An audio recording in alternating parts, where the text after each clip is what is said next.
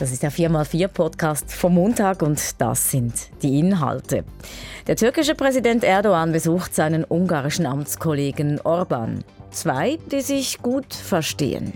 Die Beziehungen zwischen diesen beiden Ländern entwickeln sich rasant immer enger und da ist dieses Treffen heute in Budapest ein weiterer Schritt.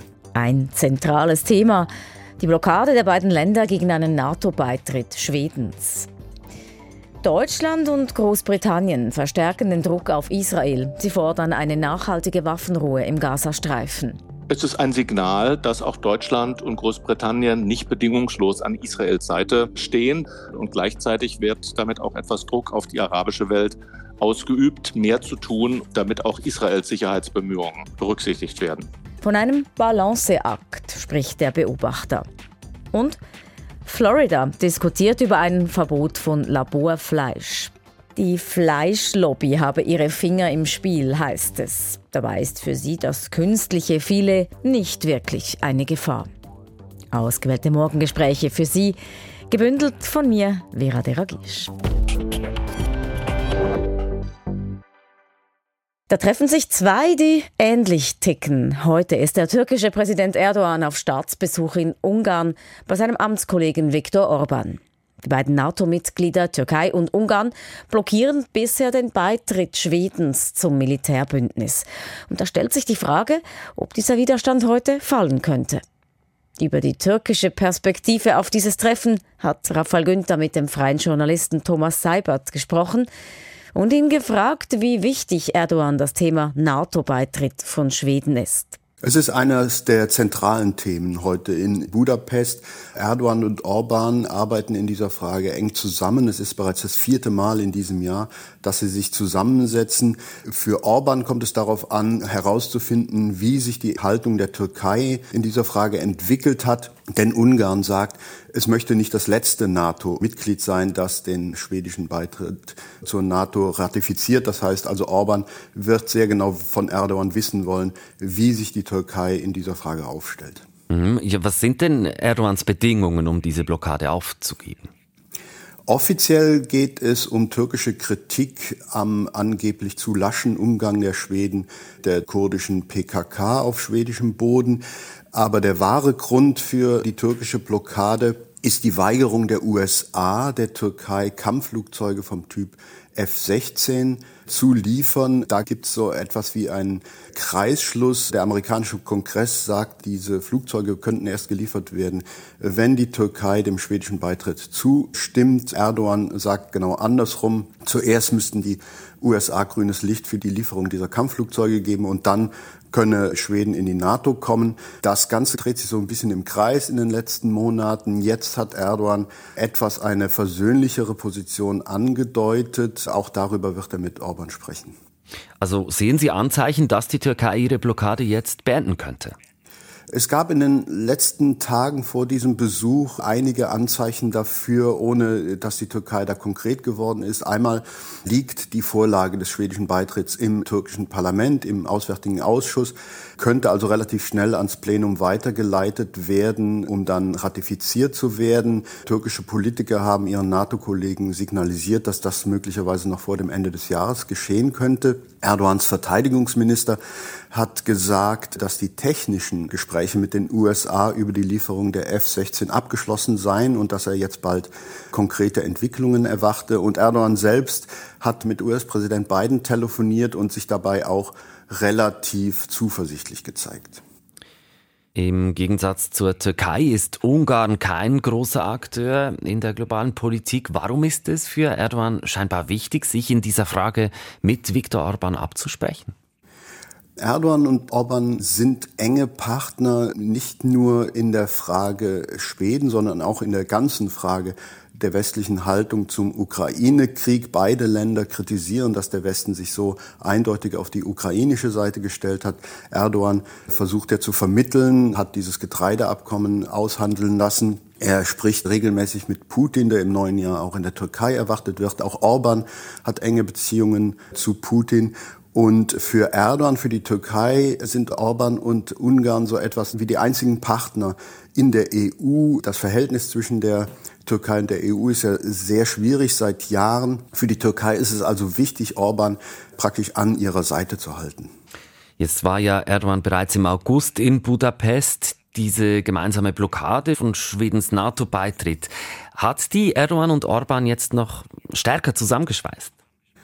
Das kann man, glaube ich, schon sagen, auch wenn man sich jetzt die Ergebnisse des letzten EU-Gipfels ansieht, wo Orban sich quergestellt hat. Das ist alles auch auf der türkischen Linie. Die beiden, wie gesagt, stimmen in Fragen der internationalen Politik oft überein. Die Türkei und Ungarn arbeiten auch im Energiesektor eng zusammen. Im kommenden Jahr will die Türkei erstmals russisches Gas über Bulgarien nach Ungarn pumpen. Das ist ein Geschäft, das auch bei einem dieser Treffen zwischen Orban und Erdogan in diesem Jahr ausgehandelt worden war. Das heißt, die Beziehungen zwischen diesen beiden Ländern entwickeln sich rasant immer enger. Und da ist dieses Treffen heute in Budapest ein weiterer Schritt. Thomas Seibert, freier Journalist in Istanbul. Im Gazastreifen sollen die Waffen schweigen. Das fordern die deutsche Außenministerin Annalena Baerbock und ihr britischer Amtskollege David Cameron. Die beiden haben sich in einem Gastartikel in der britischen Zeitung Sunday Times geäußert. Je schneller eine Waffenruhe komme, desto besser, heißt es im Beitrag, denn im Konflikt seien schon zu viele Zivilistinnen und Zivilisten gestorben. Was versprechen sich Baerbock und Cameron von dieser gemeinsamen Forderung? Das hat Raphael Günther Christoph von Marschall gefragt. Er ist diplomatischer Korrespondent bei der deutschen Zeitung Tagesspiegel. Ja, der erste Eindruck ist natürlich, dass Großbritannien und Deutschland jetzt mehr Druck auf Israel ausüben. Die Welt ist besorgt über die vielen Todesopfer bei den militärischen Aktionen gegen die Hamas im Gazastreifen. Und dem schließen sich auf den ersten Blick Deutschland und Großbritannien an. Das wirkt so ein bisschen wie eine leichte Positionsverschiebung, weil beide Länder ja bisher dafür bekannt waren, dass sie an der Seite Israels stehen. Aber sie wenden sich eben nicht von Israel ab, wie man sehen kann, weil sie ja auch sagen, dass eine Waffenruhe ohne Bedingung, einfach nur Waffenruhe, damit jetzt mal die Kämpfe aufhören und das Sterben aufhört, das ist ihnen zu wenig. Daher dieses Wort nachhaltig. Ich würde also insgesamt sagen, Deutschland und Großbritannien wollen sich ein bisschen der neuen Situation anpassen, damit sie nicht so dastehen, als würden sie Israel immer noch bedingungslos unterstützen und um eben auch nicht zu viel Unterstützung dann auf der anderen Seite in den arabischen Ländern zu verlieren. Zum Beispiel Katar, das Emirat ist ja ein sehr wichtiger Partner für Deutschland in der ganzen Energiepolitik. Mhm. Im Artikel fordern Baerbock und Cameron internationale Bemühungen für eine Waffenruhe. An wen richten Sie sich damit konkret? Ja, das ist eben nicht so richtig ganz klar und sie werden sich auch beide keine Illusionen machen, dass nur deshalb, weil jetzt Großbritannien und Deutschland eine nachhaltige Waffenruhe fordern, dass das irgendetwas verändern wird. Wir wissen das aus den früheren Gaza-Kriegen, ist jetzt der fünfte Gaza-Krieg, dass Israel sich von außen nicht reinreden lässt, wenn es bestimmte militärische Ziele erreichen will, nicht mal von den USA. Also Großbritannien und Deutschland werden nicht die Illusion haben, dass sie genügend Gewicht haben, um Israel von irgendetwas abzubringen.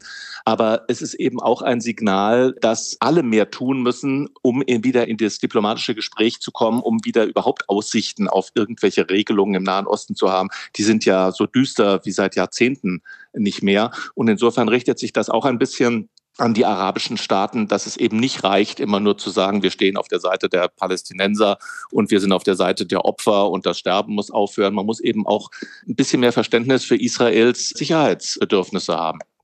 Sie haben gesagt, Israel lässt sich nicht reinreden, wenn es militärische Ziele verfolgt. Was soll denn dieser Beitrag von Baerbock und Cameron in Israel auslösen? Es ist ein Signal, dass auch Deutschland und Großbritannien nicht bedingungslos an Israels Seite stehen. Der internationale Druck wächst generell. Wir haben es in der Generalversammlung gesehen, die Abstimmung. Auch da hatten wir schon mal diesen Hinweis, dass Deutschland und Großbritannien nicht bedingungslos auf Israels Seite sind. Sie haben sich damals enthalten und nicht gegen die Resolution, die Israel verurteilt hat, gestimmt. Und dann kommt jetzt auch noch hinzu, dass Israel diesen Fehler gemacht hat, vor wenigen Tagen mit drei Geiseln erschossen, die eigentlich als Geiseln gekennzeichnet waren. Also der Druck auf Israel insgesamt wächst und diesem Druck schließen sich Großbritannien und Deutschland an, verändern insofern ihre Position leicht. Damit stützen sie auch die Kritiker der Regierung Netanyahu in Israel. Aber sie machen eben Halt, sagen nicht dann und wir wollen eine bedingungslose Waffenruhe. Insofern ist das ein sehr ausgewogene, sehr fein ausziselisierte Beitrag, an dem die sich ja länger gearbeitet haben. Also schon sehr ein Balanceakt, den Baerbock und Cameron da vollführen. Genau das ist es. Es ist ein Balanceakt, mehr Druck auf Israel, aber keine Abwendung von Israel und gleichzeitig wird damit auch etwas Druck auf die arabische Welt ausgeübt, mehr zu tun, damit auch Israels Sicherheitsbemühungen berücksichtigt werden.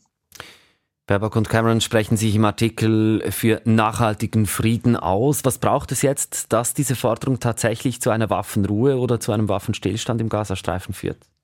Ich bin sehr skeptisch, dass da schnell etwas passieren wird, dass es schnell zu einer Waffenruhe kommt, weil Israel eben nach wie vor die Hamas bekämpfen will. Die Hamas ist kein im künftigen Konzept für den Gazastreifen kein Sicherheitspartner mehr. Das war ja bisher anders. Bisher hat Israel auf eine Hamas gesetzt, die zwar ein Gegner ist, aber ein berechenbarer Gegner. Irgendeinen Ansprechpartner braucht Israel ja auch im Gazastreifen, wenn es nicht selber die Kontrolle übernehmen will. Und das will Israel natürlich nicht.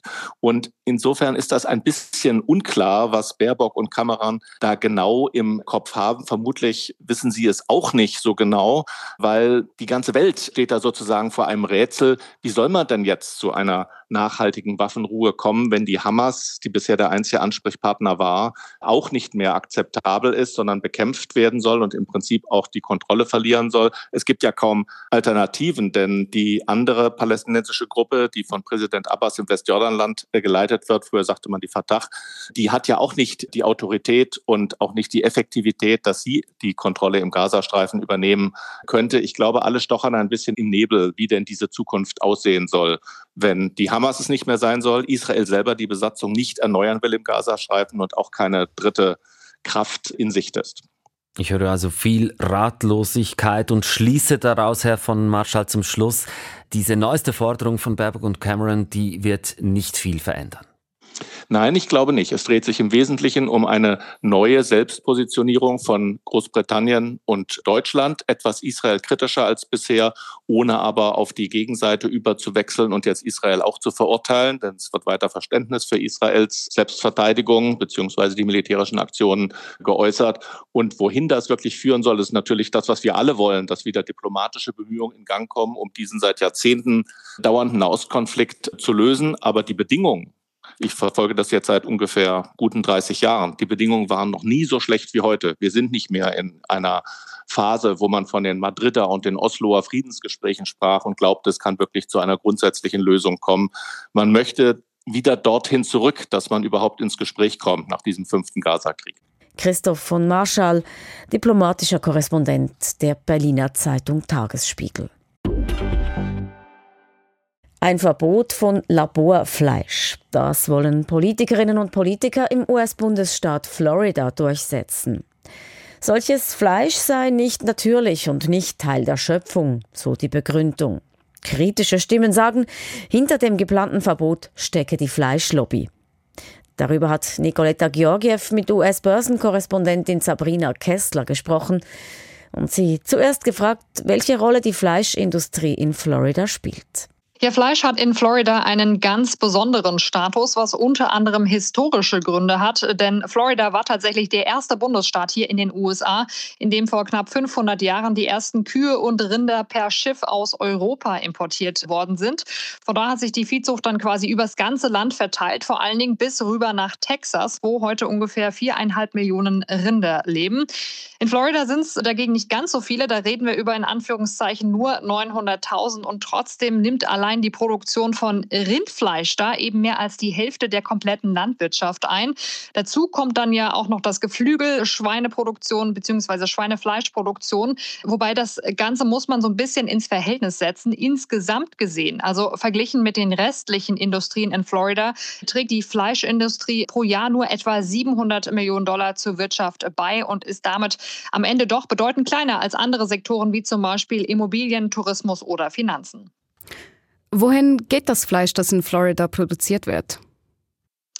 Also vielleicht noch eine kurze Sache zur Landwirtschaft generell in Florida, denn die wird da ja in erster Linie von den Orangen äh, dominiert. Kein anderes Obst nämlich wird da in dem Bundesstaat so stark angebaut.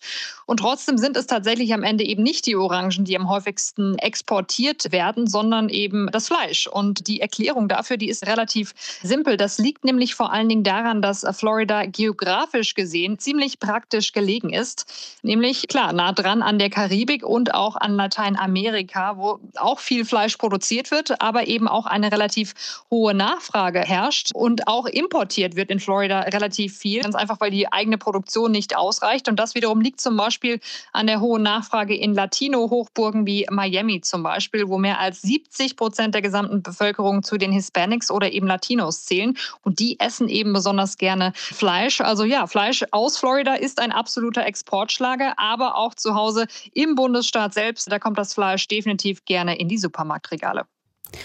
Nun, mit dem Verbot von Laborfleisch kann die Fleischindustrie ihren Einfluss in Florida aktuell auch politisch weiter ausbauen?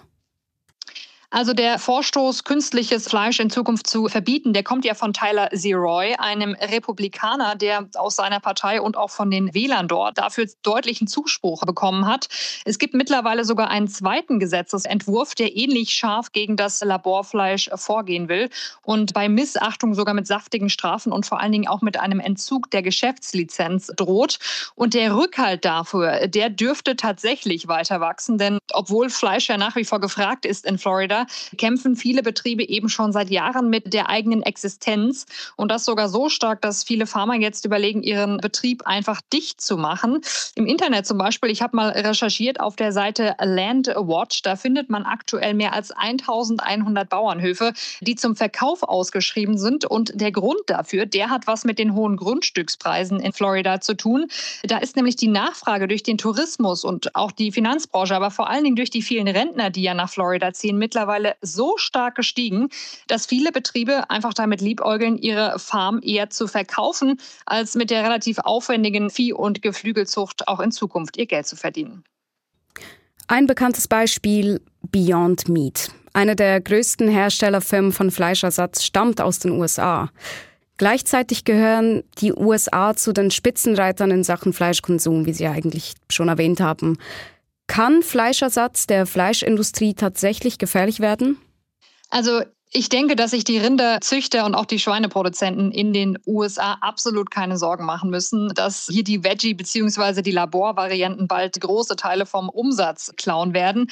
Das liegt nicht nur daran, dass der Pro-Kopf-Verbrauch in den USA in den letzten Jahren massiv zugenommen hat. Da kommen wir allein beim Rindfleisch mittlerweile auf 13 Milliarden Kilogramm, die eben von den Amerikanerinnen und Amerikanern verspeist werden, sondern auch daran, dass der ganze Hype um künstlich gezüchtetes Fleisch mittlerweile deutlich abgekühlt hat. Das sieht man nicht nur an vielen Fastfood-Ketten wie zum Beispiel McDonald's, wo ja die Produkte von Beyond Meat mittlerweile wieder aus dem Sortiment genommen worden sind, sondern man sieht es eben auch am Aktienkurs der Firma. Da stand die Aktie ja mal im Herbst 2020 bei über 160 Dollar und ist mittlerweile eben auf gerade mal 8 Dollar runtergekracht. Das ist ein Minus von 95 Prozent.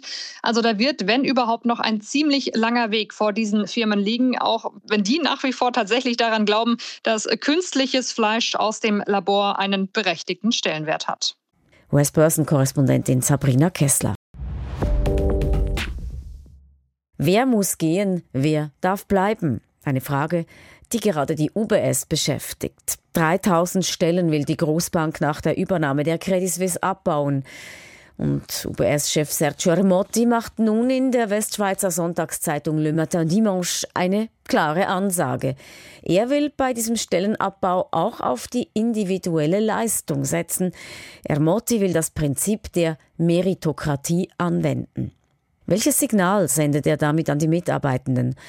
Das wollte Oliver Kerrison von Antoinette Weibel wissen. Sie ist Professorin für Personalmanagement an der Universität St. Gallen.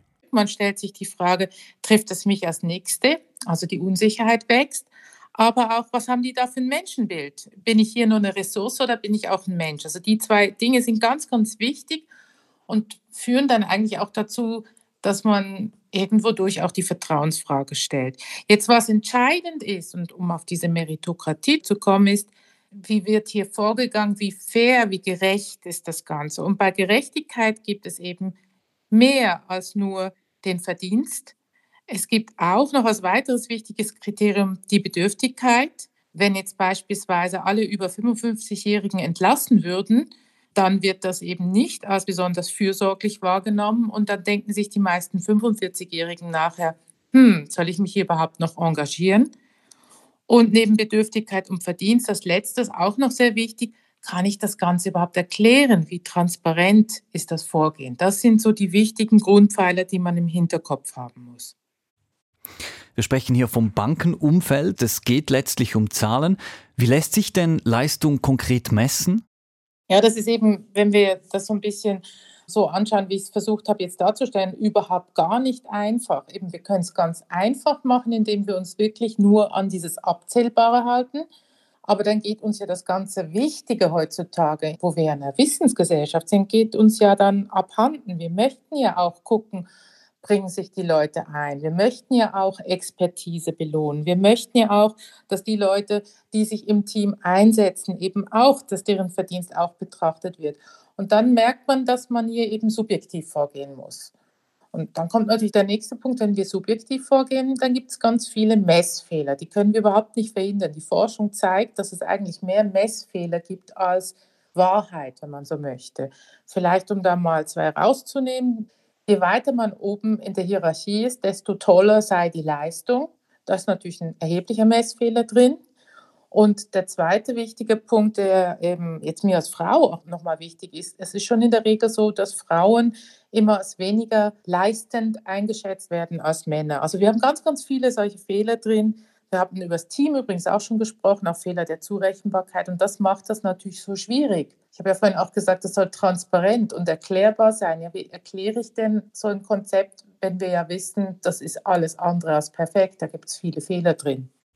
Kann man das auch so zusammenfassen, dass gewisse moralische Stärken, vielleicht auch der Charakter bei der Fokussierung auf Leistung eher zu kurz kommt? Ja, also wenn man es so, ich sage es jetzt mal ein bisschen böse, so primitiv macht, wie das häufig gemacht wird, dann kommt das mit Sicherheit zu kurz. Und da will ich eigentlich aus dem Statement von Herrn Emotti noch was anderes rausgreifen. Er hat gesagt, es dürfte den Leuten schwer aufstoßen, wenn sie das Gefühl hätten, sie wären ja nicht für den CS-Untergang verantwortlich gewesen. Er hat das jetzt vielleicht nicht so gemeint, aber ich glaube, was man unbedingt mit einbeziehen muss, ist genau diese moralische Verantwortlichkeit. Sind Leute gierig, rücksichtslos? Schauen sie nur auf kurzfristige Erfolge statt auf Nachhaltigkeit? Das wären für mich eigentlich die ersten Kriterien, die wir ja eben nicht mehr in Zukunft sehen wollten. Und da bin ich mir nicht so ganz sicher, ob das dann wirklich jetzt hier auch unter dem, was er als Meritokratie versteht, mit einbezogen wird. Also Moral und Charakter als schwer messbare Größen und doch auch da wird es eine gewisse Vergleichbarkeit, eine Entscheidungsgrundlage brauchen. Deshalb auch hier die Frage, wie ließen sich denn Charakter und Moral messen und quantifizieren? Die Frage ist, ob wir das immer alles in eine Zahl bringen müssen. Ich glaube, bei den Faktoren, die ich jetzt dort genannt habe, würde ja eigentlich schon reichen, wenn wir sagen, was wir nicht mehr haben wollen. Und ich glaube, wir sind schon in der Lage, es gibt einen Kollegen von mir, der hat ein Buch geschrieben, jetzt verwende ich ein wüstes Wort, der Arschlochfaktor hieß dieses Buch. Und er hat damit gekennzeichnet gewisse Menschen, die sich einfach rücksichtslos voranbewegen, die immer mit anderen Menschen überhaupt nicht pfleglich umgehen, vielleicht sogar mobben, die narzisstische Züge haben. Wir erkennen diese Leute. Also dazu brauchen wir keine Einordnung auf einer Skala von 1 bis 5. Also ich glaube, da dürfte man schon relativ klar wissen, was sind die Auswüchse. Und ich finde, man sollte da vor allem sagen, wir wollen die Auswüchse nicht. Das andere, wer sich langfristig hier wirklich auch gut einbringen möchte, wer diese Bank als verantwortungsvolle Bank erhalten möchte, das ist natürlich nicht etwas, was man in einem Haruk-Verfahren herausfindet. Das ist etwas, was sich über die Jahre herausstellt. Ja, fassen wir das zusammen. Antoinette Weibel, Ermutti spricht sich beim Stellenabbau für das Prinzip der Meritokratie aus. Sie haben ganz vieles angesprochen. Welches sind die wichtigsten blinden Flecken, die das mit sich bringen könnte? Ja, ich würde ihm einfach empfehlen, sich in dieses Thema richtig einzulesen. Auf jeden Fall sollte man nicht nur auf abzählbare, objektiv messbare Kriterien sich verlassen. Das wäre viel, viel zu eng gesprungen. Also noch einmal sich hinzusetzen und für sich wirklich zu überlegen, was heißt eigentlich Leistung? Wie stellen wir sicher, dass die wichtigen Dinge hier mit einfließen? Und dann der zweite wichtige Punkt, er darf nicht vergessen, dass man eben auch eine gewisse soziale Verträglichkeit haben muss. Ich würde auf jeden Fall das Kriterium der Bedürftigkeit eben auch bis zu einem gewissen Grad mit einbeziehen. Menschen, die es sehr schwierig haben auf dem Arbeitsmarkt, da würde ich mir gut überlegen, ob man die in diesen Massenentlassungen dann auch rauswerfen soll. Sagt Antoinette Weibel, Professorin für Personalmanagement an der Uni St. Gallen. Der 4x4 Podcast vom Montag. Schön waren Sie dabei und schön bleiben Sie dran.